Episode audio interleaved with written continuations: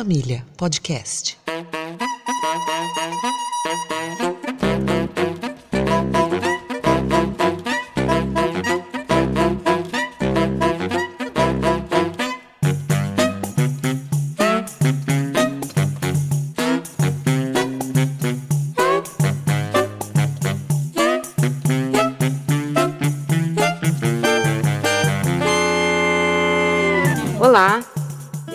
Vigésimo podcast do coletivo A Sagrada Família. E hoje nós vamos conversar com a Inti Queiroz, que é professora, pesquisadora, produtora cultural, militante em movimentos sociais da cultura e da educação há mais de 20 anos, doutora pela USP com pesquisa sobre gestão e financiamento público de cultura, milita na coletiva As Mina na Frente, que luta por políticas públicas e direitos pelo olhar das mulheres integra a Subcomissão de Cultura da Comissão de Finanças da Câmara Municipal desde 2017 e esse ano é candidata vereadora pelo PSOL em São Paulo. E hoje a gente vai falar sobre as organizações sociais, ditas OSs, e sua relação obscura com o PSDB e suas irregularidades e problemas. Gestão da cultura no estado de São Paulo organizações sociais e sua ligação com o PSDB. Ellen Ferla entrevista a professora Inti Queiroz.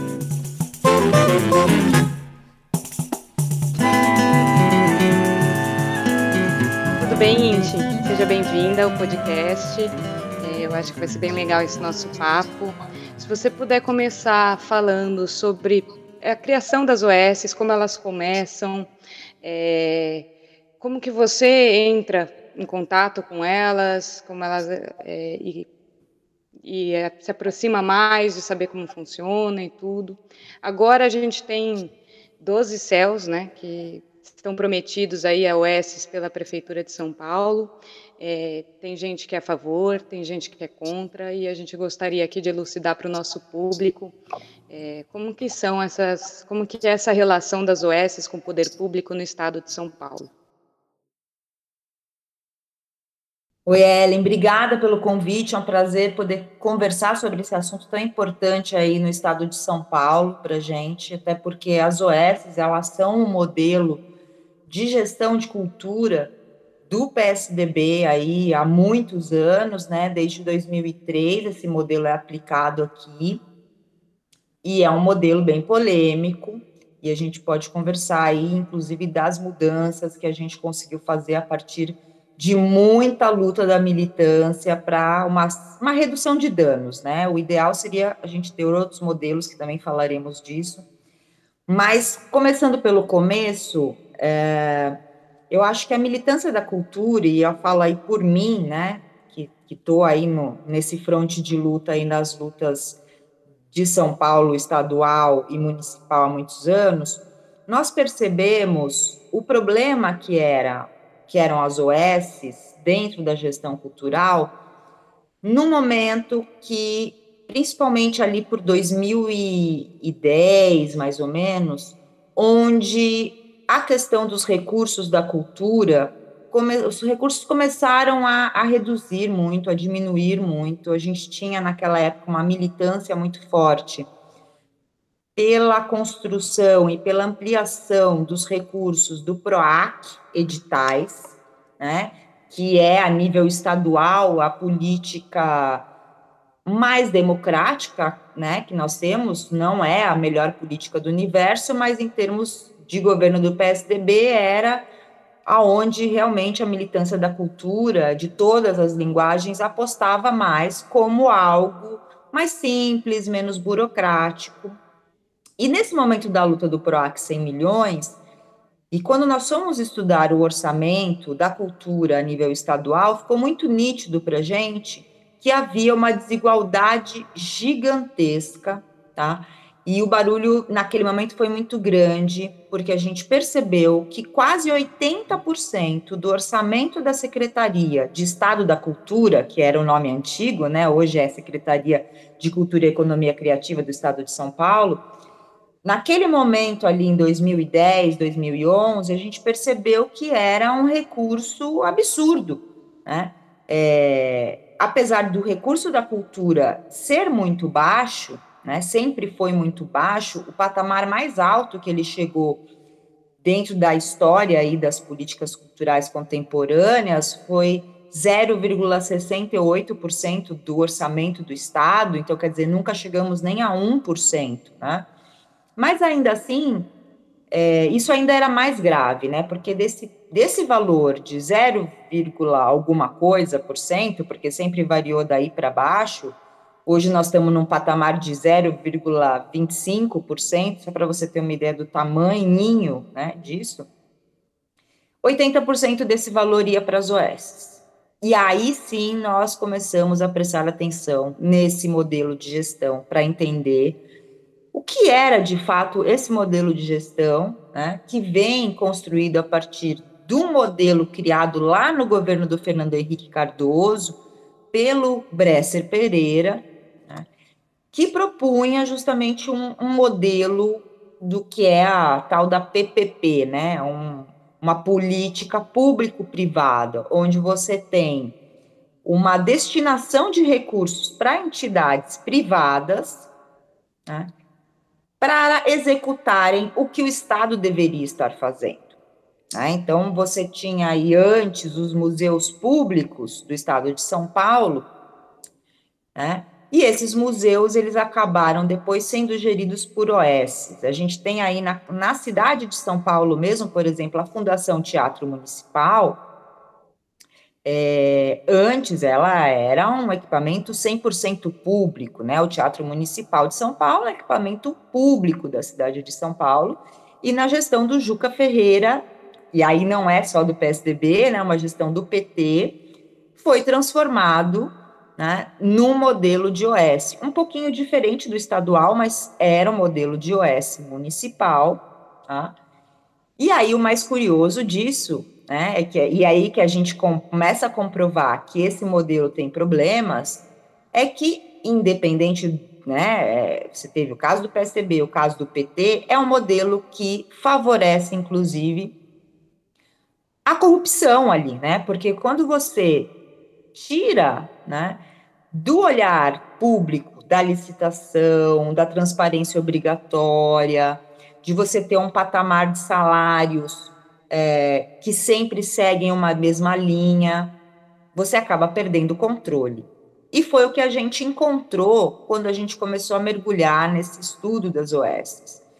É, na época, eu estava começando, inclusive, um, um mestrado sobre é, as políticas culturais no Brasil, falando mais sobre leis de incentivo e projetos culturais, mas de certa forma eu acabei estudando um pouco isso até para poder falar um pouquinho mais aí da legislação do Estado de São Paulo, já que é, parte da minha pesquisa eu falo do PROAC, falo da, da legislação municipal também.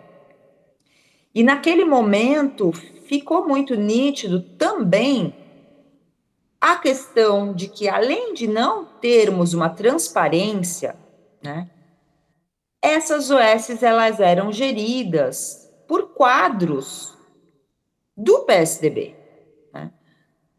É, muitos filiados, se não filiados, simpatizantes, mas pessoas próximas, e isso vai ficando cada vez mais nítido, né? Inclusive a, a OSESP, né, a Orquestra Sinfônica do Estado de São Paulo, que é a maior OS e que recebe a maior parte dos recursos. Só para você ter uma ideia, a OSESP ela recebe quase a metade do valor desses 80%. Né? Então, aí já temos um outro problema, porque nós temos um problema de desigualdade de distribuição de recursos dentro das próprias OS. Né? Então, você, você tem o que a gente costuma chamar de super OS, né, que são aquelas OS que gerem uma série de equipamentos ou que gerem equipamentos muito grandes e aí recebem um montante de recursos muito maior. E você tem as OS menores, que fazem, inclusive, um trabalho bem importante, principalmente as OS de formação, e que você percebe que recebem menos recursos. Então, é até o que eu costumo falar muito, até com os meus amigos, até porque eu já prestei serviço para OS, eu costumo dizer que há OS e OS, né? Eu acredito que as OS de, de tamanho menor e que tem realmente um trabalho é, com pequenos grupos, mais de formação, ou mesmo ligado à cultura independente, por exemplo, fazem um trabalho muito mais interessante, é, muito mais transparente, inclusive, do que essas grandes OS. Né? Só que aí a gente teve também, tá? É, de uns anos para cá, acho que talvez até por uma certa briga interna no próprio PSDB, né? Porque a gente sabe como qualquer partido, né? Os partidos têm as suas vertentes, né?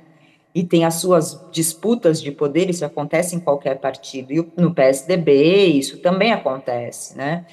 É, que dentro do próprio do próprio governo isso começou a, a, a, a gente começou a perceber que havia uma certa disputa não só pelas OS, mas uma disputa pelo recurso da cultura, né? Não é à toa aí que a gente teve, por exemplo, o Dória, né? Quando ele entra como governador, ele fez um corte absurdo nas OS. Em algumas OS, o corte foi mais de 50%.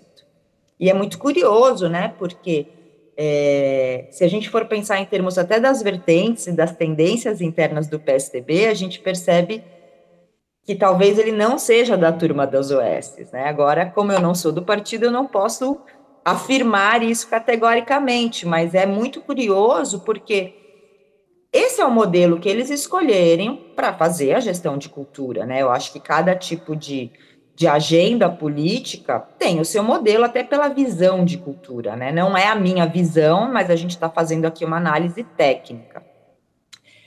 E aí, justamente por isso, né? E foi muito curioso que uh, no ano anterior ao ano de eleição, a gente uh, aproveitou, inclusive, aí que a gente tinha um cenário caótico, né, a nível federal por conta do golpe, né, da Dilma, e foi um momento que a gente estava muito focado no estado e na cidade de São Paulo enquanto militância.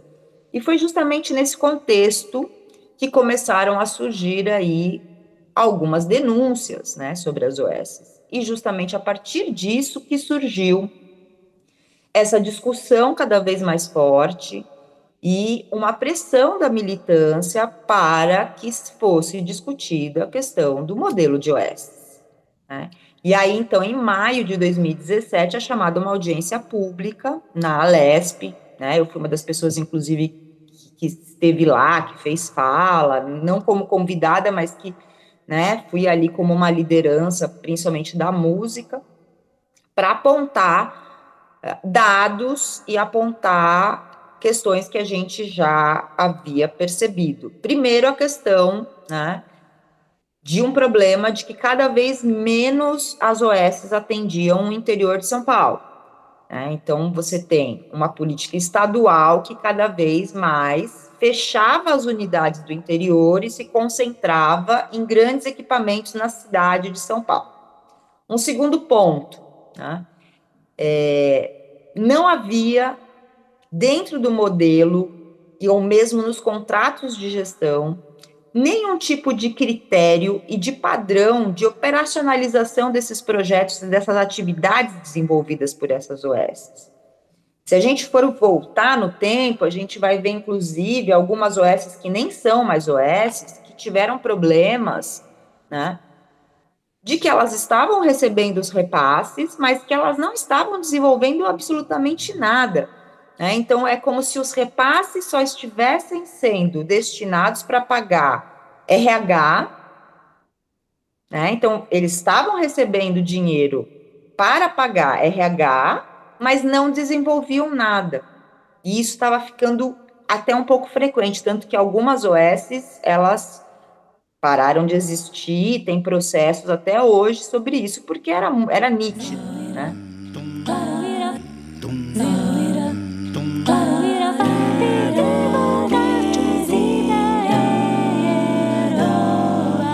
Sagrada Família. Outra coisa, não havia transparência em relação aos salários. O fato de você ter uma empresa que é privada fazendo a gestão de recurso público, né? Por mais que eles falavam, não, mas vocês podem entrar no nosso site, que há lá uma prestação de contas que a gente faz para o Tribunal de Contas do Estado e etc. Mas não era bem assim. Né? Essa transparência era a base de, de muita pesquisa. A gente tinha que pesquisar muito para conseguir algum dado concreto e alguma prova concreta, tá? Só que de tanto a gente cutucar essa ferida, né, de fato, a gente conseguiu chegar em alguns dados. E bem assustadores, da gente ver, por exemplo, que tinha dirigente de OS que era dirigente em duas, três OS ao mesmo tempo, e somando os três salários dava mais de 100 mil reais de salário. Né, então, como é que uma pessoa pode ser dirigente de três entidades grandes ao mesmo tempo? Né? Isso é um absurdo. Outro problema, que algumas OS você não tem a alternância da, da empresa que faz a gestão daquele equipamento. Né? Por exemplo, a OSESP é um desses casos, né? Você tem sim aí uma eleição, né? De vez em quando eles mudam alguns algumas peças ali do jogo, só para não dizer que não, dentro da, da própria organização, mas é sempre aquela mesma organização, porque o que eles dizem é: não existe nenhuma organização no estado de São Paulo que possa fazer essa gestão. Então, quer dizer, não há concorrência. Né? E isso acontece não apenas com a USESP, acontece com outras OS que também são gestoras de teatros e museus. Tá? Outra questão, não existe, não existia, né? Isso melhorou de um tempo, né? Naquela época estava um pouco melhor. Agora, inclusive, eles tiraram do ar. Havia um site chamado Transparência 2.0 que foi feita, né? É, mais ou menos ali por 2015, após muito barulho nosso, pedindo transparência. Mas esse site ele tem sido pouquíssimo atualizado desde essa, essa gestão atual aí, com Sérgio Saleitão e Dória isso é zero, quase zero atualização. Né? A gente estava na gestão anterior até que, principalmente ali na fase do Márcio França, isso estava sendo bem atualizado, mas agora parou.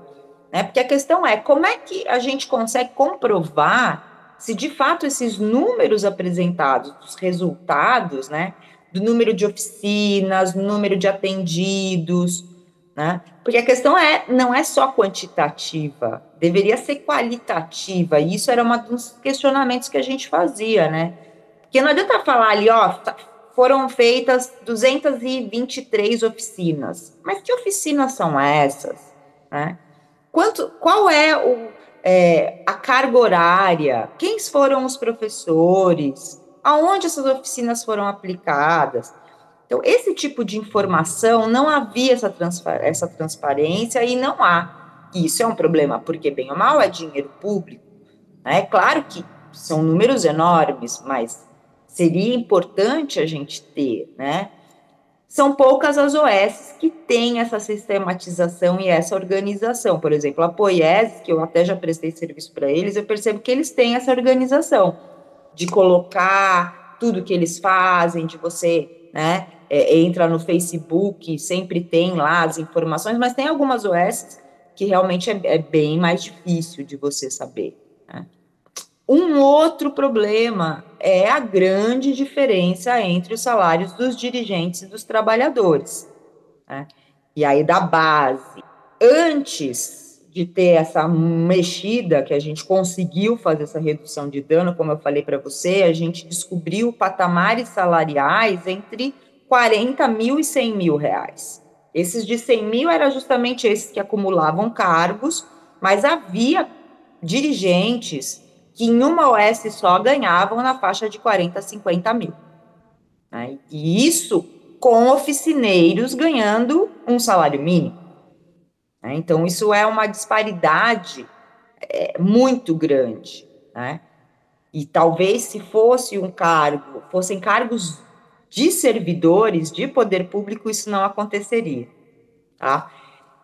E aí, quando a gente realizou esse grupo de trabalho e de estudos dentro da Lesp, que foi inclusive em diálogo com essa audiência e foi aberta inclusive uma consulta pública para a proposição de um novo modelo de contrato de gestão para as OS, ainda assim, alguns pontos que ficaram após, né, ainda são problemáticos. E isso a gente não conseguiu mudar, tá? Por exemplo, As OS de cultura, elas só são obrigadas a enviar a proposta de trabalho cultural, isto é, o que vai ser feito de fato de atividade, 90 dias após a assinatura do contrato de gestão.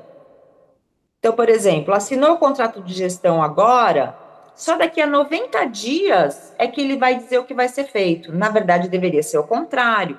Por exemplo, no, pela legislação no Rio de Janeiro, né, as OS do Rio, elas têm uma proposta inversa. Para você virar OS, você primeiro manda o plano de trabalho. Se o plano de trabalho é aprovado, depois você passa pela avaliação da parte administrativa da empresa. Em São Paulo e em Minas Gerais, o modelo de OS é esse absurdo. Né? Primeiro, eles avaliam se a empresa tem capacidade de gestão administrativa e de RH, para depois de 90 dias eles avaliarem se a proposta cultural e artística interessa. Né? Então, aí já há um problema gigantesco. Né? Segundo problema gigantesco que a gente não conseguiu melhorar muito, mas melhoramos, que é a questão de que apenas 4% do repasse é obrigatório que seja destinado às atividades. Isto é, o restante, os outros 96%, pode ir só para salário. E aí o que acontece? A gente coloca ali bastante dinheiro, né? De qualquer forma, como por essa mudança que a gente conseguiu de redução de danos, a gente conseguiu pelo menos que os salários dos dirigentes não ultrapassem o patamar dos salários dos servidores públicos, isto é, ninguém mais nas OS pode ganhar mais que o governador do estado de São Paulo, no caso de hoje do Dória. Eu não sei quanto está hoje, deve estar na faixa de uns 30 mil reais, mais ou menos, o salário dele, tá? Porque antes podia, né? Tanto que a gente tinha esses casos de 45 mil e de 110 mil, tá? Mas a gente tem esse problema de apenas 4% do recurso ir para as, para as atividades. Então, você tem 80% né, dos recursos da cultura, da, do orçamento, da função cultura do Estado de São Paulo, indo para as OS e pagando basicamente salário e, a, e principalmente salário de dirigentes. Claro, são poucos dirigentes, né? Apenas 16% desse repasse pode ser direcionado para salários de dirigentes.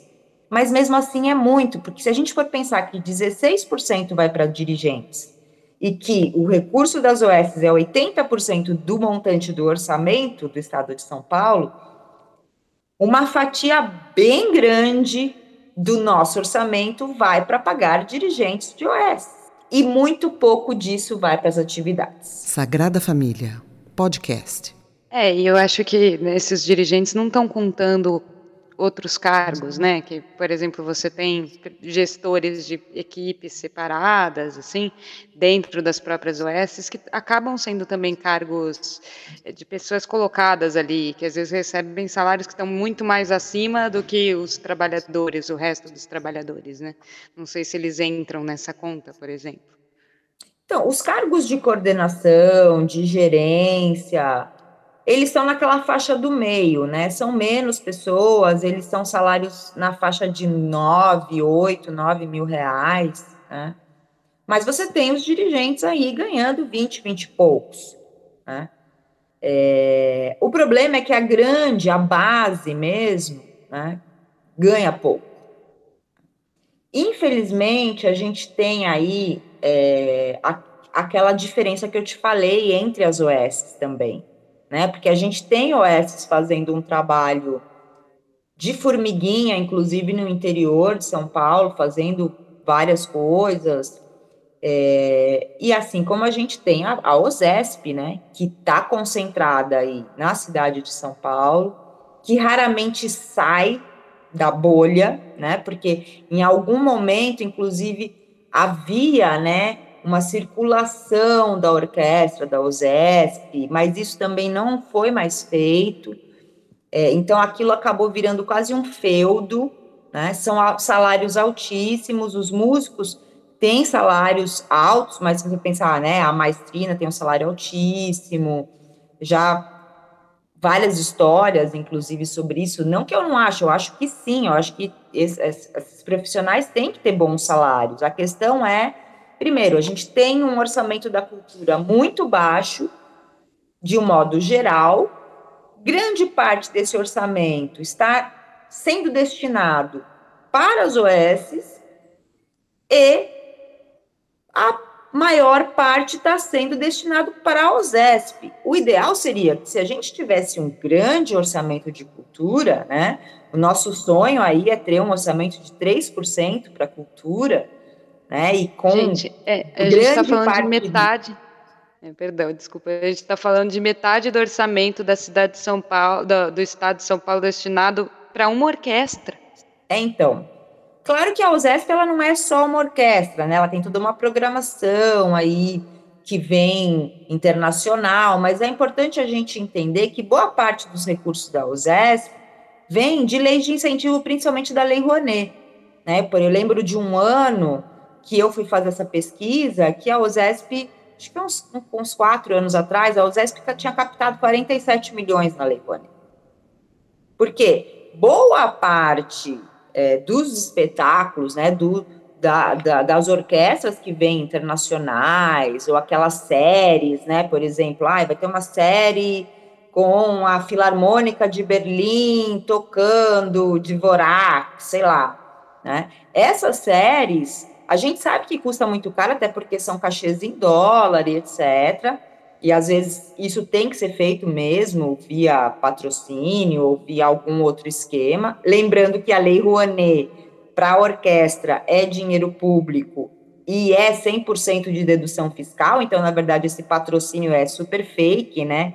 Eu costumo dizer que a Lei Rouanet é uma lei de incentivo ao patrocinador, não à cultura, né? Que quem mais ganha é o patrocinador nessa, mas tudo bem. Isso é uma, um papo para um próximo podcast nosso sobre as leis de incentivo. Mas voltando à questão, você vê, a, a, são dois modelos neoliberais, né, que se completam, né, são dois modelos que, que não privilegiam a cultura, não incentivam a cultura como deveria, porque parte do dinheiro não vai para a produção cultural, para os trabalhadores da cultura de base, para quem realmente está fazendo cultura. E, inclusive, é uma frase do próprio Bresser Pereira, quando eu vi uma palestra dele sobre as OS, e ele faz uma crítica a essa privatização dos modelos da OS. Ele mesmo compreende que o modelo de São Paulo e o modelo de Minas Gerais é muito mais privatista do que o modelo original federal. Né? Ele diz isso porque ele fala: o Estado não faz cultura. Né? O Estado não produz cultura. Só que, ao mesmo tempo, a partir do momento que você passa a bola para que um ente privado execute e desenvolva essa produção cultural, você corre o risco de você perder o controle, inclusive, da questão da gestão pública. Né? E o maior exemplo disso aí é que a gente tem algumas histórias problemáticas em relação às OSs, tanto de descontrole, né, de, de, de financeiro, como a própria questão, por exemplo, ali, né, a gente tem a, a história que aconteceu lá do Museu da Língua Portuguesa, e aquilo, claro, foi um acidente, óbvio, mas acidentes também acontecem por má gestão, né, aquele, aquele incêndio que aconteceu ali, aquilo também é má gestão, má manutenção, né, do espaço. E a gente sabe, a gente que trabalha com cultura, eu como produtora cultural, a gente sabe o perigo que é um fio solto ali. Né? E isso é o gestor. Eu sou gestora de um espaço, né? Eu sou gestora da Casa das Caldeiras, que é um espaço gigante. E a gente sabe que ali é cada fiozinho, cada luminária, aquilo tem que estar 24 horas atento, porque qualquer problema ali já era, né? E foi muito, né? Às vezes, por quê? Porque se coloca boa parte do recurso ali, né? Em salários, altos salários de dirigentes, e não se coloca, talvez, em manutenção, ou mesmo às vezes até de um trabalho do próprio eletricista, né, do espaço, porque eu acredito que esses espaços eles têm que ter eletricistas próprios, né. E aí para a gente amarrar um pouco essa reflexão, acho que um dos maiores, uma das coisas mais absurdas que a gente viu é justamente o que você falou aí da, do caso dos céus, né, que eles querem transformar aí em OS provavelmente vão colocar na mão de alguma dessas OS do Estado, que já é aquela turma, né, que já dialoga aí, né, com os tucanos, e isso começou, né, é, é, é, esse, esse odor, para não dizer o fedor disso, começou a aparecer muito lá quando o Dória entrou prefeito, né, e ele já começou a falar sobre, sobre isso, né? Afinal, ele veio lá em 2017 com esse plano municipal de desestatização. Ele tinha, inclusive, a secretaria né, da desestatização, que é uma coisa surreal. Mas, quando, principalmente quando a gente tem aí a demissão dos técnicos dos céus. Né, eu acho que ali a demissão dos técnicos dos céus ali começou a, a coisa a ficar muito preocupante, né? E, e na mesma época que aconteceu isso, Ellen, foi muito curioso, porque a gente, eu estava fazendo, produzindo um congresso na Brasiliana, junto com o meu grupo da, de pesquisa da USP, conversando com os técnicos da, da Brasiliana, né? Que é lá conhecida pela biblioteca, mas que tem um auditório maravilhoso que que a gente pode usar para alguns eventos ali para fazer eventos de congressos acadêmicos, e eles comentaram a mesma coisa, que eles estavam ter começando a terceirizar cada vez mais os técnicos né, é, dos auditórios da USP também. Então, eu acho que esse é uma, um movimento que vai acontecer cada vez mais, só que tem um problema, a gente que é da produção, a gente sabe que não existe nada mais seguro para um teatro do que ter um técnico, do que ter um eletricista, do que ter uma pessoa responsável por essa parte técnica, que trabalhe dentro há muitos anos, que conhece cada fio, que conheça cada canto. E eu falo isso como uma pessoa que chegou a trabalhar no Teatro Cultura Artística. E quando eu vi aquele teatro pegando fogo, aquilo foi foi demais para mim. E ali eu vi que esse modelo das OS realmente é um problema. É, quando eu chegava no Teatro Cultura Artística de manhã para abrir o escritório, eu, como uma assistente de produção executiva de uma peça teatral, eles me davam a chave e eu tinha que ligar, eu tinha que abrir a caixa de luz no escuro, sozinha. Eu tinha que levar uma lanterna às oito da manhã e eu tinha que abrir a caixa de luz sozinha.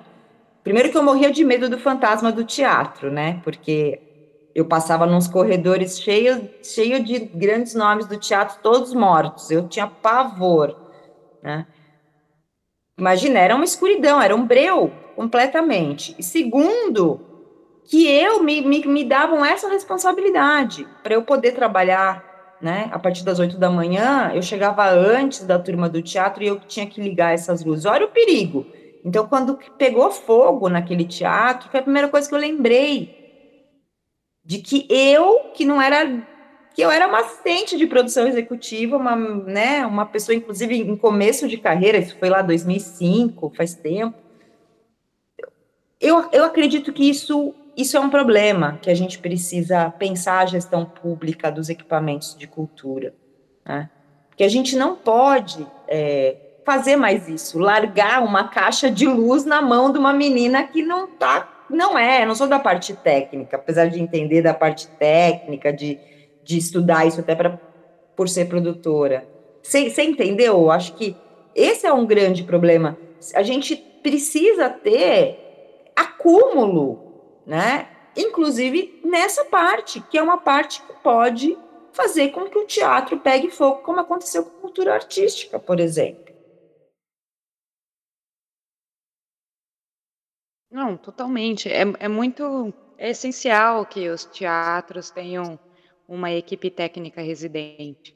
É muito é, é eletricidade, é também é, muita maquinária, né? Teatros que têm fosso, teatros que têm é, varas. Eu já vi, por exemplo, varas do teatro despencarem. E se tivesse alguém de baixo ali, que, que foi uma questão de segundos, se tivesse alguém ali de baixo, teria morrido, sabe? Quantas pessoas estivessem no palco naquele momento, teria, teria morrido. Essas são coisas que a gente vê, que só uma equipe técnica residente que, que pode estar de olho, que pode cuidar desse, dessa parte, né? Enfim, e é isso. Se você não tem uma equipe técnica, seja um eletricista, seja é, alguém que entenda é, do meca dos mecanismos, é, da, dessa, desses equipamentos culturais que são complexos, né? não são coisas simples. Você não chega lá e sabe o que acontece. Você não sabe da onde vem, por onde passa o cabo que está lá na, na, na, cabine de luz, atrás da plateia e que vai até né, o palco, porque existe uma conexão aí. Como é que ela é feita? Né? E só quem realmente está ali todos os dias e conhece aquele teatro é que vai saber lidar com um problema. E, e, é isso que a gente vê, a gente vê o abandono de vários teatros, inclusive eu vi isso no Brasil, é, teatros abandonados, que a pessoa não sabe é, onde é a fonte de energia, sabe? É, é impressionante, assim. E, e aí tá. Aí quando acontece um acidente, que o museu pega fogo, né? Aí é acidente, entendeu? Aí é só acidente, coisa do acaso? Não dá, né? Enfim. É, e acho que a gente já teve alguns exemplos, infelizmente, né? O Museu Nacional, né? o Museu da Língua Portuguesa. E, e eu acho que se a gente ainda não aprendeu com isso, né? De que a gestão desses equipamentos, elas são extremamente importantes, não só porque é um espaço de cultura, mas são espaços de memória, de história, né? Muita coisa, principalmente quando é museu, né? O museu, aquele Museu Nacional, aquilo é uma, foi uma coisa assim é, que eu acho que a gente deveria aprender muito com aquilo. Mas infelizmente, os nossos gestores, inclusive os de cultura, né? Raramente são pessoas da cultura. Né? Na maior parte dos casos, são pessoas, são burocratas são tecnocratas, né? São pessoas que nunca subiram num palco na vida, né? Nunca foram artistas, nunca foram produtores, nem técnicos, né? Nós, artistas, produtores, técnicos, trabalhadores da cultura, somos os que menos ganhamos dinheiro nessa história toda. Essa gente, esses burocratas ganham altos salários, né? E eu fico muito feliz, inclusive, quando eu encontro na gerência de alguns equipamentos e até de algumas OS. Eu conheço algum, alguns gestores de OS que são trabalhadores da cultura, que tem banda, que são atores, mas é, é raro. E isso a gente sabe que faz muita diferença. Né? É, quando eu comecei a estudar gestão pública, o meu caminho foi, foi muito isso, sabe, Ellen? Eu comecei como artista, né? Toquei mais de 15 anos em banda também, cheguei a fazer teatro, mas o meu negócio era mesmo, era música. Depois virei produtora, de produtora virei gestora cultural, e disso eu fui estudar cada vez mais a gestão pública por indignação mesmo, né? Porque via que o dinheiro não chegava na ponta, né? É, e hoje eu vejo que até que melhorou. Nós temos aí muitas pessoas, né, que vêm, que são trabalhadores da cultura e não são só burocratas.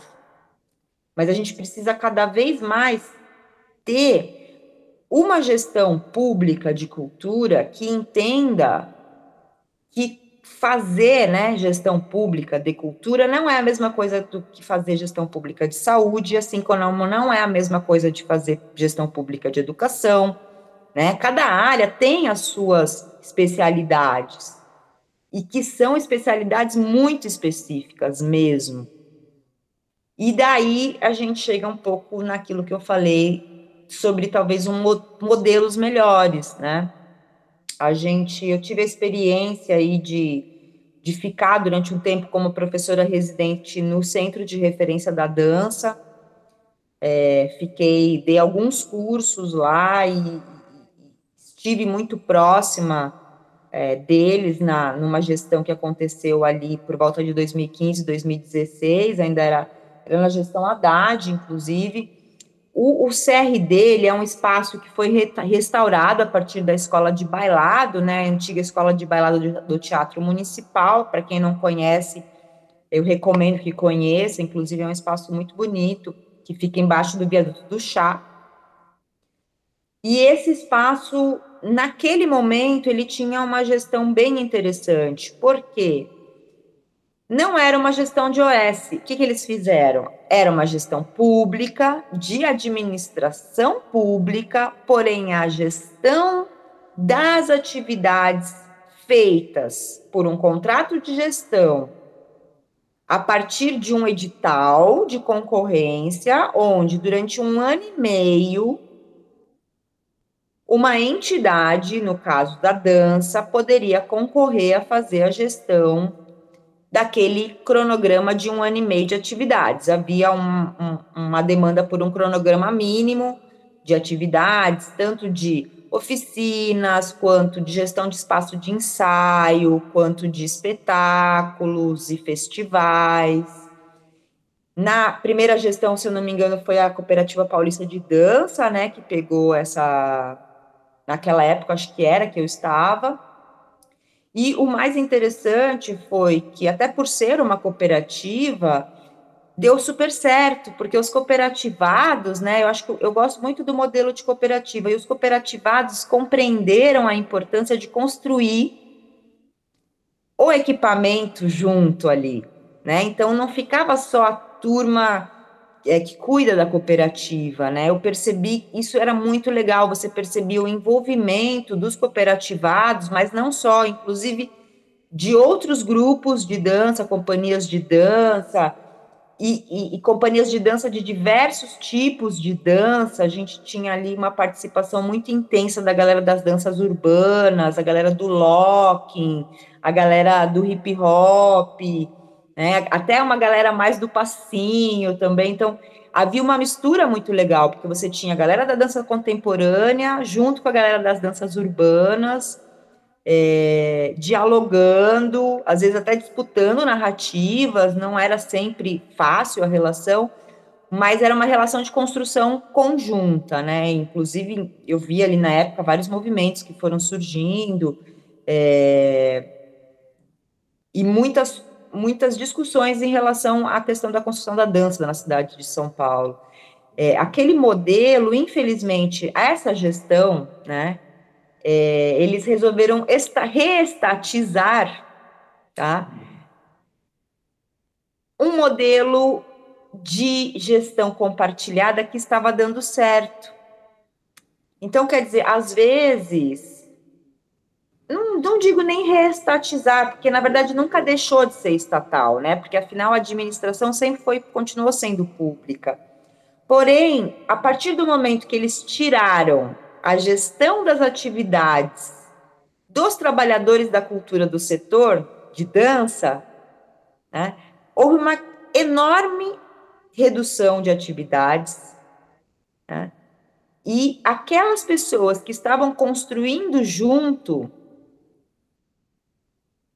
passaram a ocupar menos o espaço. Tanto que quando eram os trabalhadores da dança que estavam ali, fazendo essa gestão coletiva, eu percebia que a gente estava sempre ali, a gente fazia inclusive reuniões da militância ali. Eu acho que foi um pouco por isso que essa gestão tucana cortou o barato, né? Por quê? Porque como o espaço era praticamente nosso, né, dos trabalhadores da cultura e dos trabalhadores da dança, e, e era muito legal, porque não era só a galera da dança que frequentava o espaço, porque era um espaço, uma gestão coletiva tão legal que pessoas de todas as linguagens frequentavam ali, iam lá assistir os espetáculos, os ensaios, né? É, então, a gente tem que pensar muito, né, sobre essa questão dos modelos de gestão, porque nem sempre um espaço que é 100% tocado pelo Estado no caso da cultura, é o mais legal.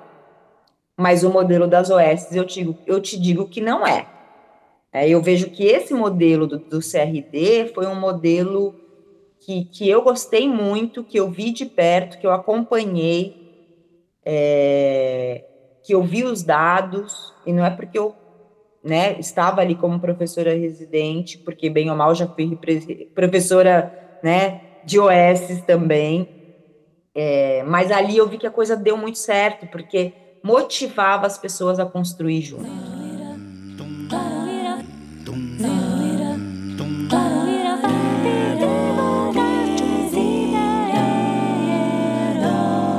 Sagrada Família. É, eu acho que faz sentido que os trabalhadores da cultura construam a cultura, né? O que a gente vê demais no, em vários setores da cultura é isso, é você ter pessoas que são supostos administradores e, e que não entendem de cultura, né? E aí, aí não, não a, a própria gestão não funciona, porque não é uma administração de uma empresa, né? É um aparelho cultural que tem é, necessidades específicas, né? Então, é, é, legal a gente pensar em como seria é, uma administração, uma gestão mais democrática, com mais participação de todos esses espaços, sejam grandes ou sejam pequenos, né? Às vezes a gente acha tão difícil imaginar um teatro municipal ou uma USESP sendo gerida pelos trabalhadores, mas eu acho que é super possível, né? A gente imaginar um modelo muito mais democrático e que funcione, que chegue a mais pessoas, porque às vezes a gente vê a OSESP, é, principalmente a OSESP, que recebe metade do orçamento, e ela não é, ela não é muito acessível, né? Para você assistir a OSESP é caríssimo. Aí tem vez ou outra aí que eles fazem um preço popular, mas é raro, né? Na maioria das vezes ela não é acessível. Então, para que que a gente está colocando esse dinheiro aí? Ou, ou o Sérgio Cardoso? O que, que acontece com o Sérgio Cardoso, né? O que, que as pessoas estão assistindo no Sérgio Cardoso? Um teatro que eu, particularmente, gostava muito quando eu frequentava. E hoje ninguém frequenta, né? Então, eu acho que é isso. Eu acho que se as, é, um modelo que poderia ter uma participação maior dos trabalhadores da cultura, com certeza integraria, mas não só os trabalhadores da cultura, mas como toda a população, né?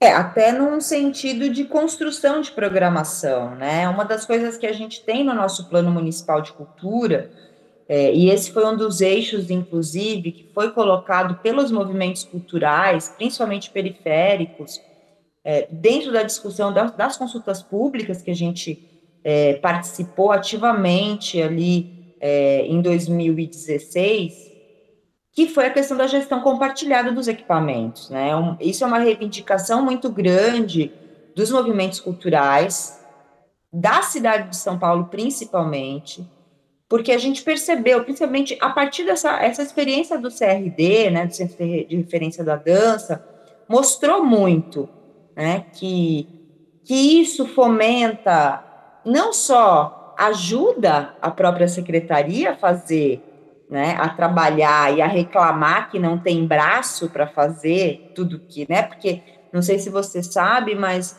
é, nos últimos anos, em, em várias gestões, tá? Não estou falando só do PSDB, isso na cidade de São Paulo, a gente teve uma baixa execução dos recursos.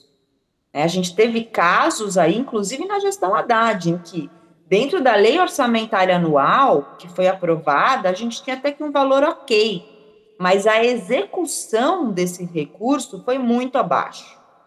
Né? Foi na faixa de 30% a 40% dos recursos que você tinha destinado para gastar naquele ano. E aí a desculpa era sempre, mas a secretaria não tem braço, né? Isso virou até uma expressão, um jargão mas então deixa que a gente também faz, né? Deixa a gente fazer junto, deixa a gente construir a programação, porque é aquilo, o Estado não faz cultura. O Estado ele tem que ser um fomentador de cultura, ele tem que possibilitar né, com que as expressões culturais das mais diversas tenham espaço, tenham recurso. Mas quem faz cultura somos nós. E aí, quando a gente pega esses equipamentos culturais que tem uma gestão estatal, mais uma gestão estatal com um olhar problemático do que é cultura, acontece o que tem acontecido aí na Secretaria Municipal de Cultura nesses últimos anos, que é você pega a programação dos eventos realizados pela secretaria e muitas vezes os nomes são sempre os mesmos.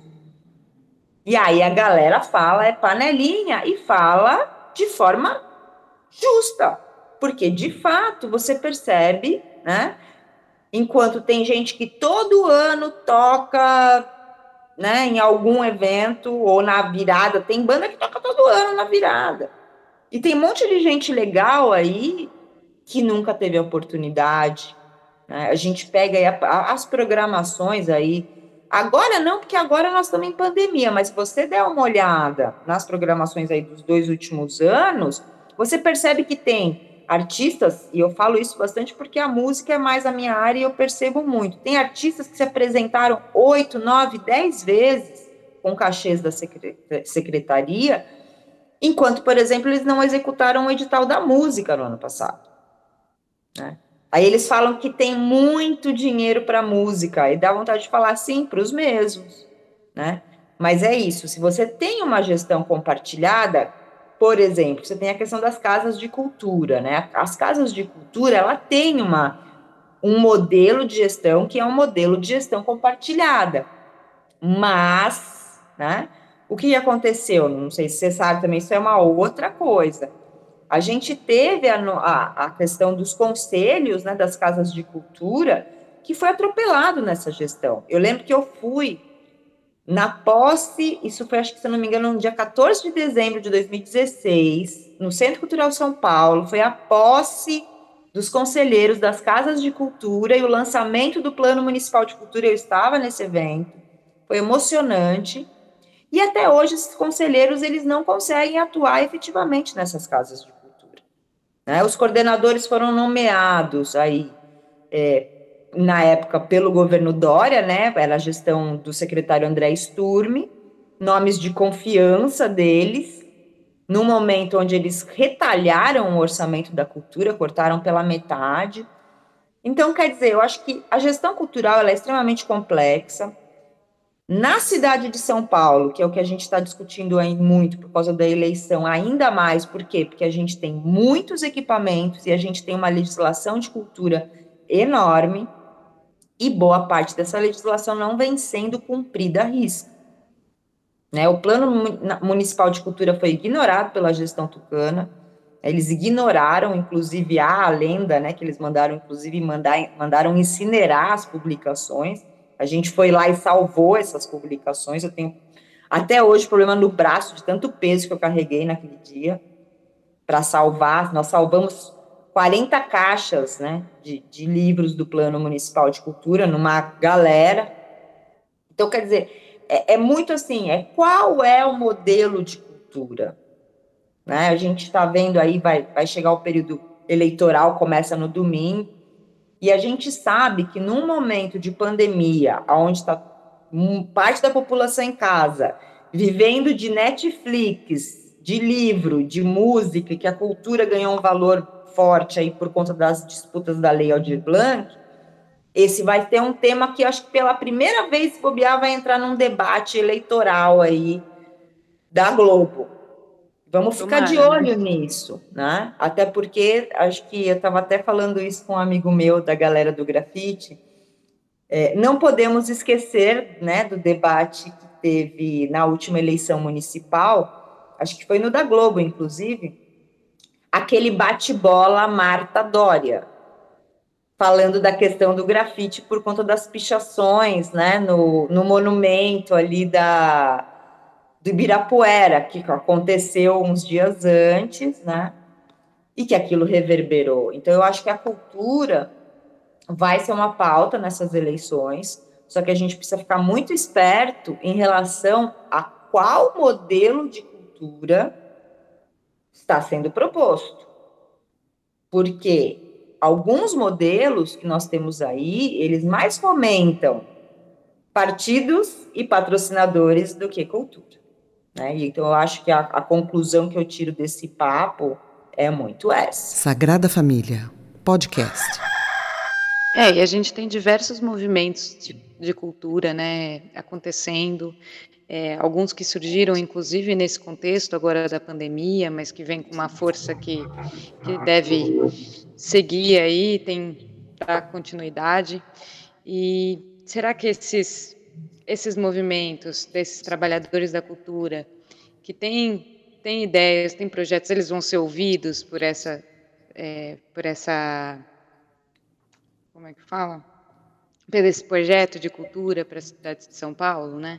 É, eu acho que tudo isso tem que ficar de olho, né? É, é, sobre aquilo que a gente estava falando, uma, uma cultura que, que é feita pelos trabalhadores da cultura para a população, né? E, e não é, que a gente tanto vê que é que vira um palanque muitas vezes, uma propaganda sempre usando os mesmos artistas para falar as mesmas coisas é, e que normalmente é uma fachada muito artificial que não representa ninguém, que não toca ninguém, que que não acrescenta nada, né, para a cidade, para a população, enfim. Esperamos que a gente tenha a oportunidade de melhorar essa gestão em breve. É, eu acho que é isso que você falou, né? É, isso me lembrou também aí a gente conquistou, né? Em 2016, logo depois que o Dória foi eleito, bateu um desespero, né? A gente ainda não sabia de fato quem era o João Dória, porque ele nunca tinha sido, ele era um gestor, né? Não era político, né? Então a gente não sabia o que viria, mas a gente já sabia que não era bom. É, e aí o que a gente fez? A gente falou: bom, a gente vai precisar muito ficar em cima e fiscalizar a execução da cultura na cidade de São Paulo. Tanto que no último dia de trabalho da Câmara Municipal, né, é, de 2016, algumas pessoas dos movimentos culturais da cidade nem pensaram duas vezes. Nós ocupamos ali o a sala do presidente da Câmara naquela época era o vereador Antônio Donato, do PT, exigindo a criação da subcomissão de cultura, né, que existe até hoje, ela já mudou de nome, já mudou de formato algumas vezes, mas é uma subcomissão muito importante, onde semanalmente há reuniões, né, às vezes internas e às vezes é, internas, quando eu digo, tem as nossas reuniões, tem as reuniões da Câmara, agora nossas reuniões estão acontecendo apenas online, mas quando elas eram na Câmara, inclusive teve um período que a gente tinha, era semanal, sempre no mesmo horário, nem precisava remarcar, aquilo já era automático. E bem ou mal, agora a gente está chegando a quatro anos de subcomissão. E eu acho que se essa subcomissão não existisse, o desmonte feito por essa gestão atual do PSDB teria sido muito maior. Né? Nós seguramos muita coisa, nós denunciamos muitas coisas, nós entramos no Ministério Público algumas vezes com denúncias. Infelizmente, a gente sabe que os tucanos são blindados no estado, na cidade, no estado de São Paulo. Né? Por exemplo, a questão do carnaval, né, foi uma das denúncias que a gente entrou no Ministério Público, aquela história da gravação, né, da licitação, eles combinando a licitação do carnaval. Por que, que isso não andou? Né? Isso é crime. Né? Então, é muito complicado, a gente tem até medo de falar dessas coisas, né, porque no, no Brasil do faroeste caboclo que a gente está vivendo hoje, né, nem preciso morar lá nos confins do Brasil para sentir medo. Mas a gente fala e denuncia porque a gente sabe que está do lado do, da justiça e do direito e a gente sabe, conhece, né, o que, que é certo ou não. Mas a subcomissão ela é um instrumento extremamente importante. Quem dera outros movimentos sociais de outros setores, né, tivessem a mesma o engajamento que o setor cultural e os movimentos culturais têm. A gente sabe que, que às vezes para outros setores é mais difícil, né? principalmente os trabalhadores da educação e da saúde, que eu converso bastante. eles têm uma jornada de trabalho muito mais complicada, estafante. Não que a cultura não tenha, a cultura também tem, mas como a gente trabalha muito, nosso, nossos horários são loucos, né? A gente trabalha muito à noite, a gente trabalha mais no final de semana, né? Fazendo espetáculo, fazendo eventos. O, a semana para a gente às vezes é mais livre, né? E aí os vereadores, né, não contavam com isso da gente ter aí nossas reuniões sempre com presença de diversos movimentos e a gente tentando segurar os desmontes. E eu acho que, independente do que acontecer nessa eleição, a gente tem que sim continuar com essa subcomissão, porque ela vai continuar essa fiscalização e esse trabalho que é feito junto com os vereadores, porque a gente sabe que ali também é um problema, né? A questão, por exemplo, que a gente descobriu agora, essas, essas lives de 700 mil reais para culto evangélico pago com dinheiro da cultura, né? A gente conseguiu, alguns inclusive foram derrubadas, né? Essas, via emenda parlamentar de vereadora de bancada, da bancada evangélica. Né? Então, a subcomissão, eu espero que ela seja eterna, né? Lá dentro, porque ela realmente é um mecanismo uma ferramenta de fiscalização da sociedade civil, dos trabalhadores da cultura, que deveria ser previsto em lei para todos os setores. A sociedade civil deveria ter uma cadeira lá dentro. A verdade é essa, né? Que entrasse ali e tivesse garantido seu espaço, não apenas a partir do voto. Né?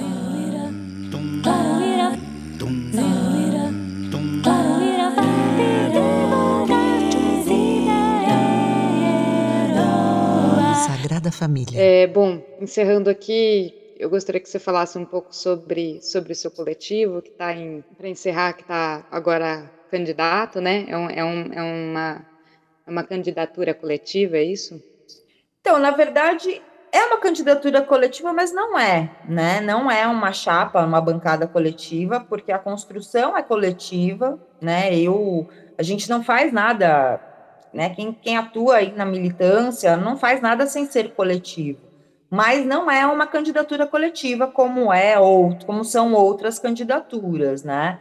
É, até por conta da pandemia, ficaria mais difícil uma candidatura coletiva, e a gente sabe que, como não existe candidatura coletiva oficialmente, né, há uma série de, de questões burocráticas e complexas a se resolver. Né? Então, a construção é coletiva, a construção dos projetos, ela vem não apenas da coletiva As Minas na Frente, mas vem de toda a discussão que é feita dentro dos diversos movimentos de cultura que eu participo há muitos anos, né? Então, as pautas, por exemplo, que eu, que eu, que eu trago, né, para a minha candidatura, no meu programa, elas não são pautas da INTE, elas são pautas dos movimentos culturais da cidade de São Paulo.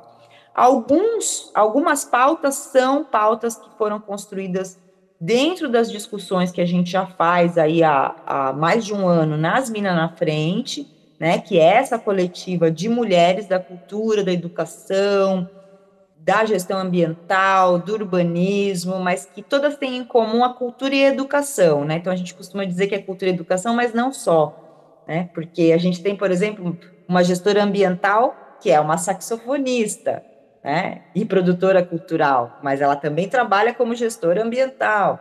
Né? A gente tem uma urbanista no grupo, que é inclusive uma super especialista no plano diretor, mas que, na verdade, ela também é uma trabalhadora da cultura, porque ela tem um bloco de carnaval, porque ela é uma bordadeira e faz um trabalho de bordados com mulheres, então, é, é uma coletiva que a gente é, constrói e, e, continuará construindo, é, sem amarras burocráticas, né?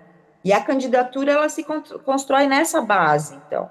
Né? Então, ela é uma candidatura coletiva, é um mandato aberto e participativo, é o que eu estou propondo nesse sentido, né? porque eu acho que mais do que amarrar isso numa estrutura burocrática, é, é poder fazer com que isso tenha uma flexibilidade de, de ter mais pessoas ali construindo, né, comigo sempre, né, porque eu essa opção foi muito nesse sentido, né, de, de poder trabalhar com diversos movimentos e diversos coletivos, né, de não ser apenas um grupo e aquilo acabar se fechando, né, como há esse perigo em termos, né, é, eu acho que é, ele é uma questão, às vezes, muito mais legal, por exemplo, como é ali a, a mandatona em BH, né, que a gente tem, que são, são quadros, né, você tem ali mara mulheres maravilhosas da cultura, a Cida Falabella, a própria Aura Carolina, que agora é candidata a prefeita em BH,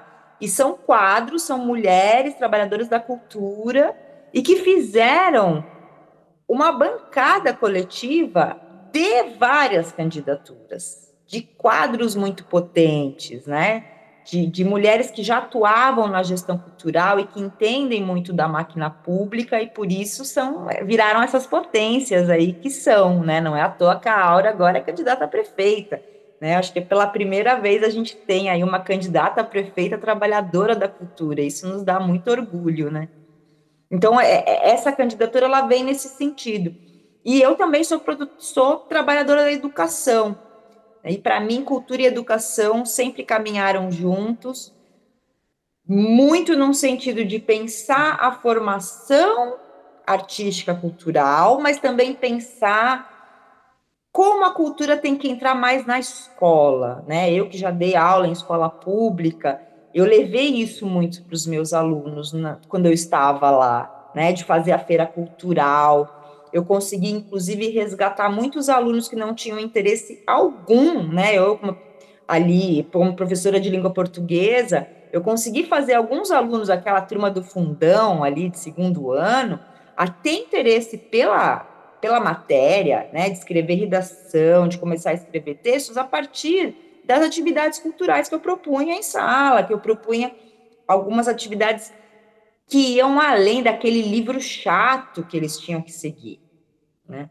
Então, essa candidatura ela se constrói a partir disso, da cultura e da educação pensados na centralidade, mas em diálogo com a questão do urbanismo, da moradia, da gestão ambiental, né? porque eu acho que é só pela cultura e pela educação que a gente vai mudar o mundo, a gente vai melhorar a questão do meio ambiente, melhorar a questão do transporte, né? da gente, questão da mobilidade. A mobilidade é cultural, né? Quando a pessoa opta a andar de carro, ou andar de ônibus, ou andar de bicicleta, ou ir andando a um certo destino, né? é cultural. Tem gente que só anda de carro, que vai até a esquina na padaria, vai de carro. Por quê? Porque a cultura, né, ela, ela teve uma lavagem cerebral tão grande ali que ela não entende que seria legal ela ir andando até a padaria, né? Mas justamente por conta da cultura do medo, ela prefere ir de carro, ela acha que ela está mais segura, né? Então, essa construção desse programa vem muito nesse sentido, de pensar a gestão pública de uma forma dialógica, onde todas as áreas se conectam, dialogam em algum momento, e por isso que eu falo que ela também, que ela é coletiva, essa construção é coletiva, né? porque sozinha eu não vou conseguir fazer nada lá dentro. Eu vou precisar da ajuda dos movimentos culturais, dos coletivos, dos especialistas, dos mestres da cultura popular, para me guiar, os griots, né, que sempre nos ensinam muito, né, dos povos originários, os guaranis da cidade, as outras tantas etnias da cidade. É coletivo nesse sentido, Ellen. É, mas não é uma bancada X, né? Como se tem aí várias, né? Esse ano. Eu acredito que eu sou um quadro que pode contribuir, até por todo esse meu conhecimento que eu tenho de legislação, de, de legislativo é, em si, né? De, de, ter uma atividade muito grande dentro né, da Câmara e da Leste há muitos anos. E é nesse por aí que eu pretendo contribuir com a cidade. Vamos ver o que, que vai dar, né?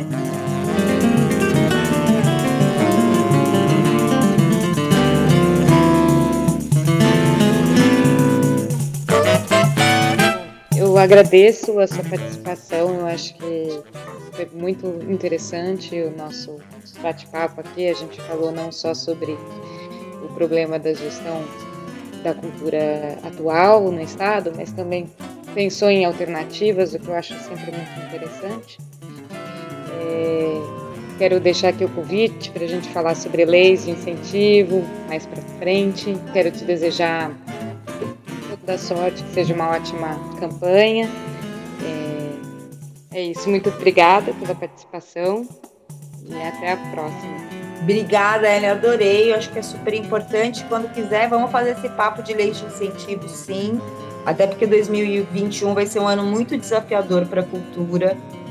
Né? E a gente vai precisar reconstruir o setor e a gente vai precisar falar sobre novas formas, novos modos e modelos de, de produção e de gestão cultural. Só chamar, tamo junto. Obrigada pelo apoio e pelo convite. Tchau, até a próxima. Tchau, tchau.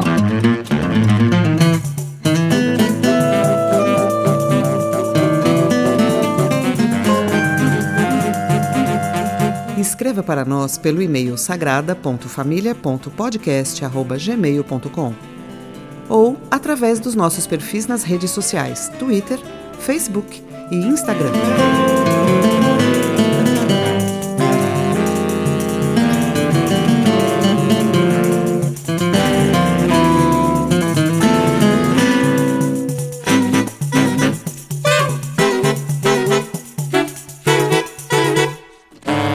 Sagrada Família, podcast.